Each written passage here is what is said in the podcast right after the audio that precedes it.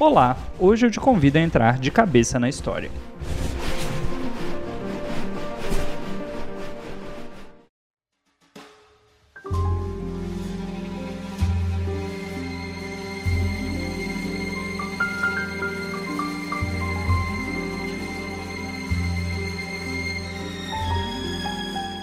Olá, querido ouvinte. Está começando mais um episódio do podcast de Cabeça na História. Eu sou Dalton Cabeça e hoje nós vamos falar sobre o Projeto Manhattan e sobre Robert Oppenheim, o pai da bomba atômica. Ei, ei, ei, antes de você ir pro episódio de fato, faz um favorzinho para mim Entra lá no seu Twitter, no seu Instagram, divulga o episódio, compartilha com seus amigos, marca eles lá no, na postagem do episódio, manda o link do Spotify e ajuda esse podcast a chegar a mais e mais pessoas. E vamos para o episódio.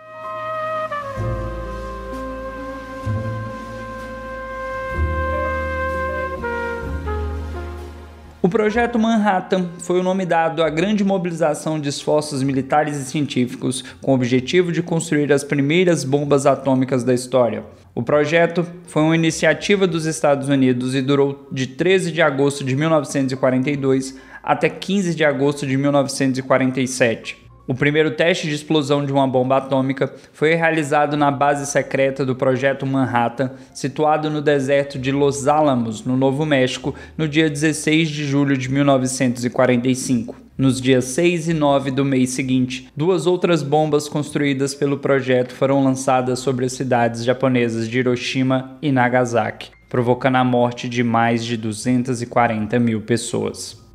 Eram 8h15 da manhã do dia 6 de agosto de 1945, quando o mundo como se conhecia mudou para sempre. Como tudo isso começou? Em agosto de 1939, um mês antes do início da Segunda Guerra Mundial, o presidente dos Estados Unidos, o Roosevelt, recebeu uma carta assinada pelos físicos Albert Einstein e Leo Szilard, mas escrita quase que integralmente por este último, em consonância com as ideias de outros dois físicos, o físico Edward Teller e Eugene Paul Wigner. Vamos fazer um retrospecto aí da situação do mundo naquela época. A Primeira Guerra Mundial ela acabou em 1918 e em 1919 foi feito o chamado Tratado de Versalhes, que definiu uma série de limitações para a Alemanha. Porém, essas limitações impediam naquela época o crescimento econômico da Alemanha, o que levou à fome, a muito desemprego, a muito sofrimento, a uma inflação extremamente é, desastrosa dentro do país. E isso permitiu que os movimentos de ultradireita,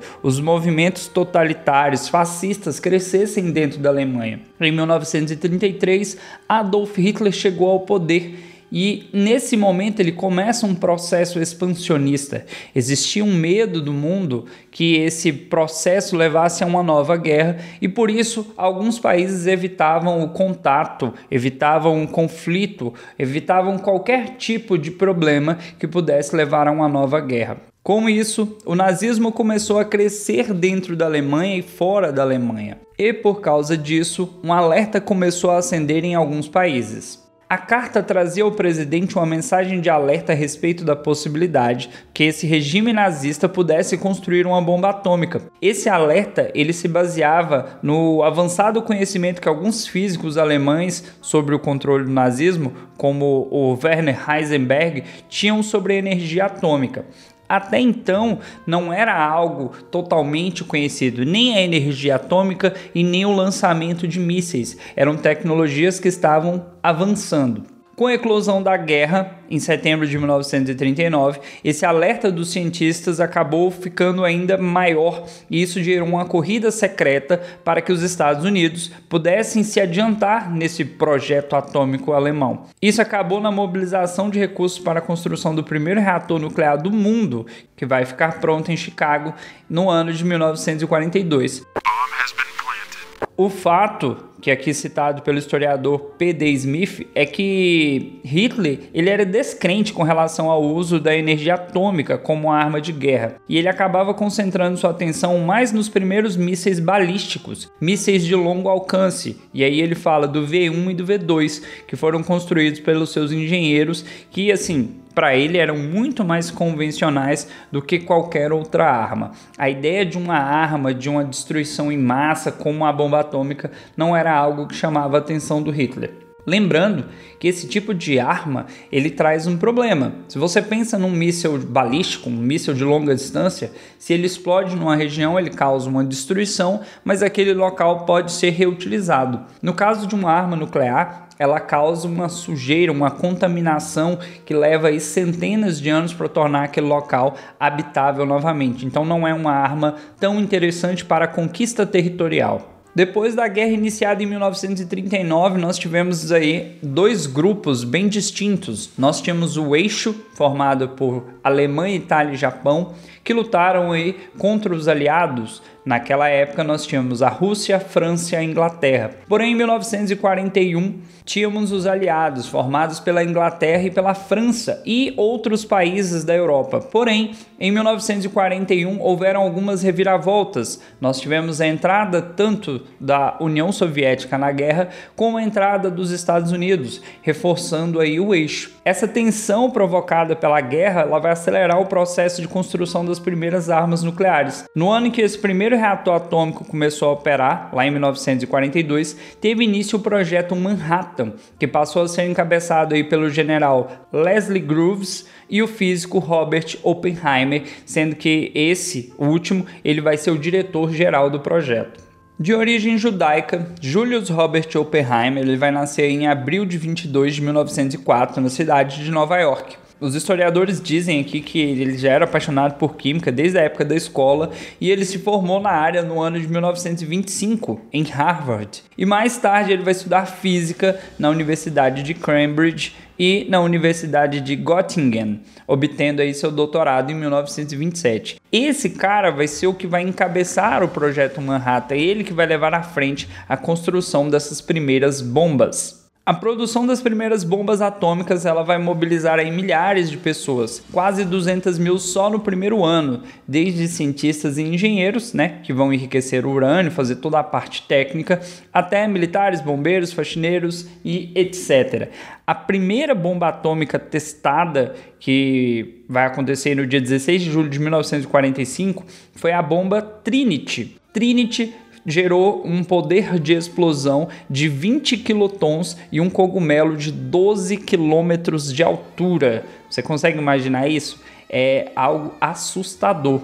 Esse sucesso dessa bomba, né, ele impressionou tanto negativa e positivamente os envolvidos no projeto. Muitos cientistas, entre eles o Einstein e o Szilard, ficaram aí bem preocupados com o resultado e acabaram repudiando a decisão final do Comando Militar dos Estados Unidos de lançar duas bombas do projeto sobre Hiroshima e Nagasaki. Essas bombas que foram lançadas, elas foram apelidadas de Little Boy e Fat Man e elas foram lançadas pelo avião bombardeiro B-29 Enola Gay. If the Japanese insist on continuing resistance beyond the point of reason, their country will suffer the same destruction as Germany. Uma curiosidade que se tem é que essas bombas elas tinham tamanhos diferentes e foram lançadas de altitudes diferentes, até com o objetivo de testar o grau de destruição. Provavelmente você estudou na escola sobre os ataques às cidades de Hiroshima e Nagasaki, você sabe o quão foi destrutivo, o impacto gerado,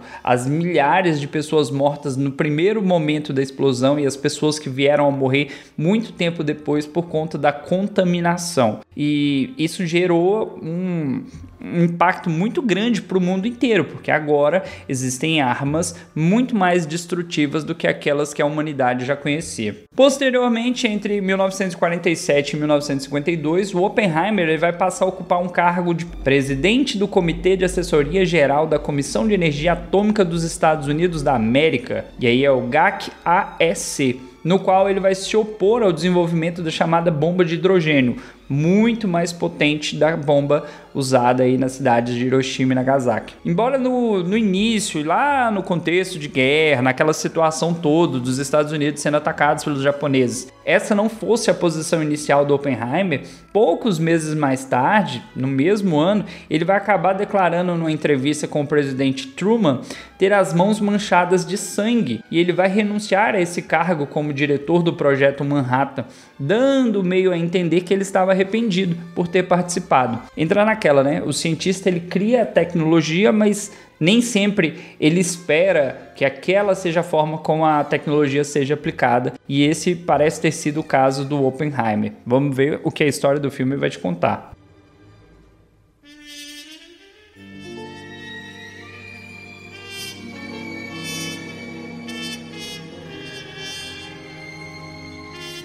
Enquanto ele foi conselheiro político do GAC, e devido às dúvidas que o rodeavam por simpatizar com os comunistas, o Oppenheimer ele fez muitos inimigos, sobretudo no FBI, então dirigido aí pelo Edgar Hoover. Esse Hoover vai acusar o Oppenheimer de representar um risco para a segurança e o presidente dos Estados Unidos, na época o Eisenhower, ele vai pedir que o Oppenheimer se demita. Perante a recusa do Oppenheimer, foi pedida uma audiência de segurança. Porém, nela, mesmo ele sendo declarado inocente de traição, foi determinado que ele não deveria ter acesso a segredos militares. Existia-se um medo, e aí vem o contexto de Guerra Fria, que as informações que ele tinha pudessem ser passadas para outros países. Consequentemente, e mesmo a Federação de Cientistas dos Estados Unidos tenha saído né, na defesa do Oppenheimer, o seu contrato como assessor da Comissão de Energia Atômica ele foi reincindido. A sua perseguição é hoje considerada por alguns como uma caça às bruxas e a grande maioria dos historiadores considera o Oppenheimer um liberal heterodoxo injustamente atacado. E aqui eu estou fazendo aspas porque essa informação saiu do site National Geographic. Foi de lá que eu peguei, tá, gente? It's all fake news. It's phony stuff. Privado de poder político, o físico vai passar os últimos anos da sua vida elaborando ideias sobre a relação entre a ciência e o seu papel na sociedade e vai percorrer aí a Europa, o Japão, dando conferências. Dizem que a partir dessa auditoria é, o Oppenheimer começou a comportar-se como um, animal ferido, porque o cara estava sendo acuado. Os Estados Unidos estavam vigiando ele, ele tinha toda uma pressão por parte desses órgãos que ele fez parte para não divulgar o que ele tinha de fato feito. Isso gerou todo um, um trauma dentro né, da cabeça do Oppenheimer. Dez anos mais tarde, em 1963, o presidente Kennedy vai conceder o prêmio Enrico Fermi, uma forma de reconhecimento pelo grande, pela grande contribuição para a física, mas também para limpar as falsas acusações que tinham sido dirigidas no passado. O Oppenheimer vai falecer três anos mais tarde, vítima de um cancro na garganta, nas Ilhas Virgens, onde ele passou os últimos anos de vida com a sua esposa. Muitos físicos sugeriram que, se tivesse vivido tempo suficiente para ver as suas previsões confirmadas por experiências, o Oppenheimer teria ganho um Nobel da Física pelo seu trabalho relacionado com o colapso gravitacional e as estrelas de neutrões.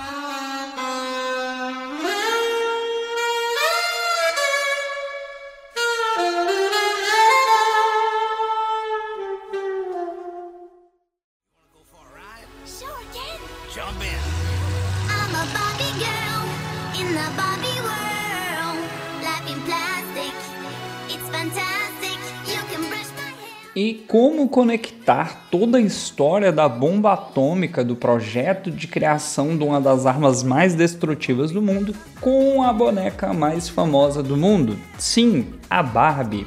Por mais que tenha surgido nos Estados Unidos, a verdadeira inspiração da Barbie veio do outro lado do Atlântico, olha aí, ó, especificamente da Alemanha. Foi lá que a boneca Lily foi concebida pelo autor Reinhard Beltien nas páginas do jornal alemão Bild. Perdoe meu alemão, eu não falo alemão. Devido ao sucesso da personagem, a protagonista das histórias virou boneca pela O.I.M. Hauser em 1955. Enquanto isso, desde 1945, o casal Ruth e Elliot Handler eram donos de uma fábrica de brinquedo nos Estados Unidos. Uma fábrica pequena, pouco conhecida na época, mas hoje de um nome bastante conhecido, a Mattel.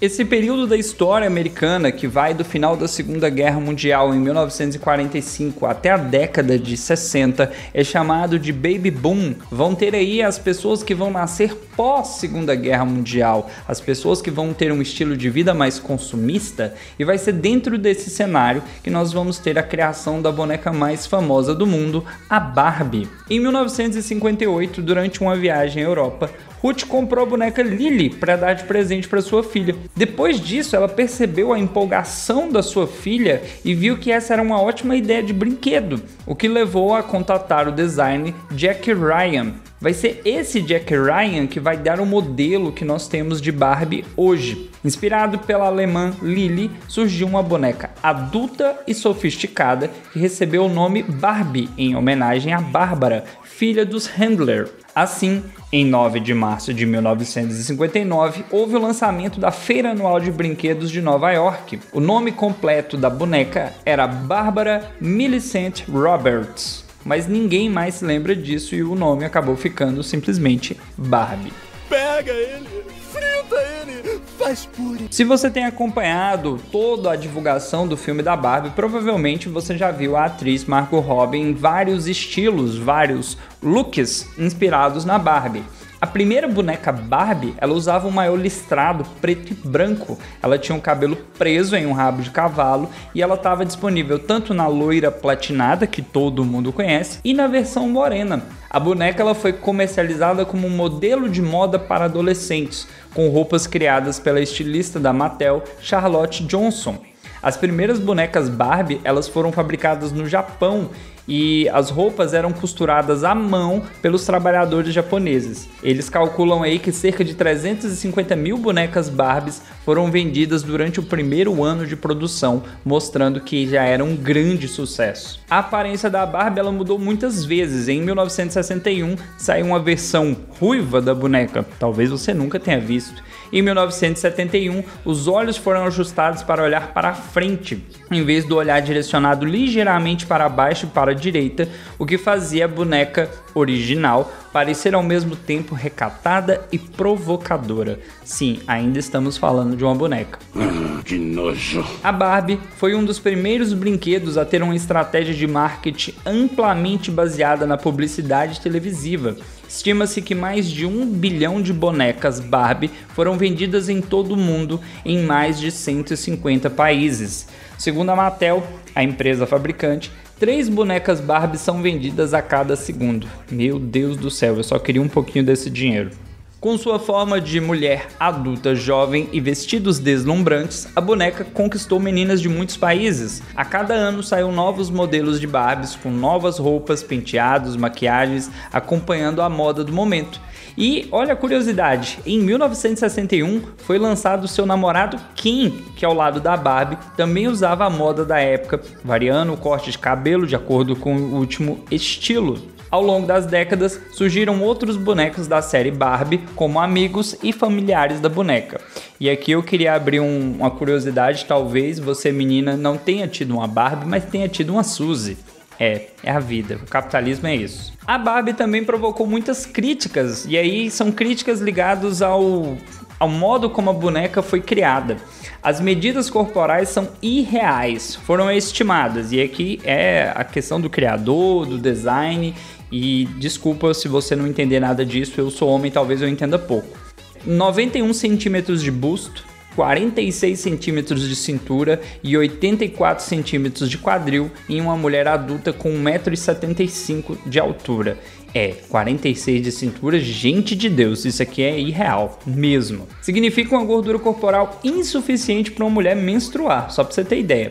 Essas medidas poderiam influenciar as meninas a emagrecerem exageradamente, acarretando aí o risco de anorexia naquelas que tentassem imitar a boneca. Isso aqui quando eu era criança, faz tempo. Eu lembro dessas discussões relacionadas à boneca. Porque se você nunca viu uma Barbie de perto, se você é um ET e nunca pegou uma boneca Barbie, a Barbie é muito, muito magra. E essa ideia da cintura da Barbie, a forma física dela, ela mudou Olha aí, ó. Em 1999, eles redesenharam a cintura e ela passou a ter uma cintura mais larga, porque era tão absurdo a forma física da Barbie que isso gerava aí esse incômodo. Essas críticas elas acabaram provocando inovações. A gente vai ter na década de 80 surgindo Barbie de profissões diferentes, como dentista, paleontologista, piloto de avião, de caça, bomba, é, bombeira, astronauta, cirurgiã engenheira e jogadora de futebol. Vão aparecer também as Barbies afro-americana, mexicana, esquimó, havaiana, chinesa, a Barbie cadeirante, tem todo tipo de Barbie hoje para você. Essa boneca se tornou o grande sucesso da história aí das bonecas. E, como curiosidade, ela surge dentro desse contexto que nós estávamos falando aí de Segunda Guerra Mundial, contexto de Guerra Fria e todo o Barbieheimer que você esperava está conectado. Pensei em dormir aqui hoje. Por quê? Ah, porque somos namorados. Pra fazer o quê? Isso eu não sei direito. Se você chegou até aqui, não se esqueça de divulgar o episódio em todas as suas redes sociais, compartilhar, deixar seu like. Eu faço aqui um trabalhinho de pesquisa para deixar a informação ainda mais completa. Eu tirei hoje como fonte Aventuras na História, tirei coisa do National Geographic, do Estudo História falando sobre bonecos, até mesmo do site da ReHap contando um pouquinho da história da Barbie. Esses links eu vou deixar na postagem do episódio. E é isso, galera. Assistam os filmes, comentem aqui depois o que vocês acharam. Coloca aqui qual conteúdo você gostaria de ouvir. Se você curtiu o episódio, não se esqueça, deixa aquele like, vai lá no Spotify, deixa cinco estrelinhas, divulgue o episódio e até a próxima. Tchau, tchau.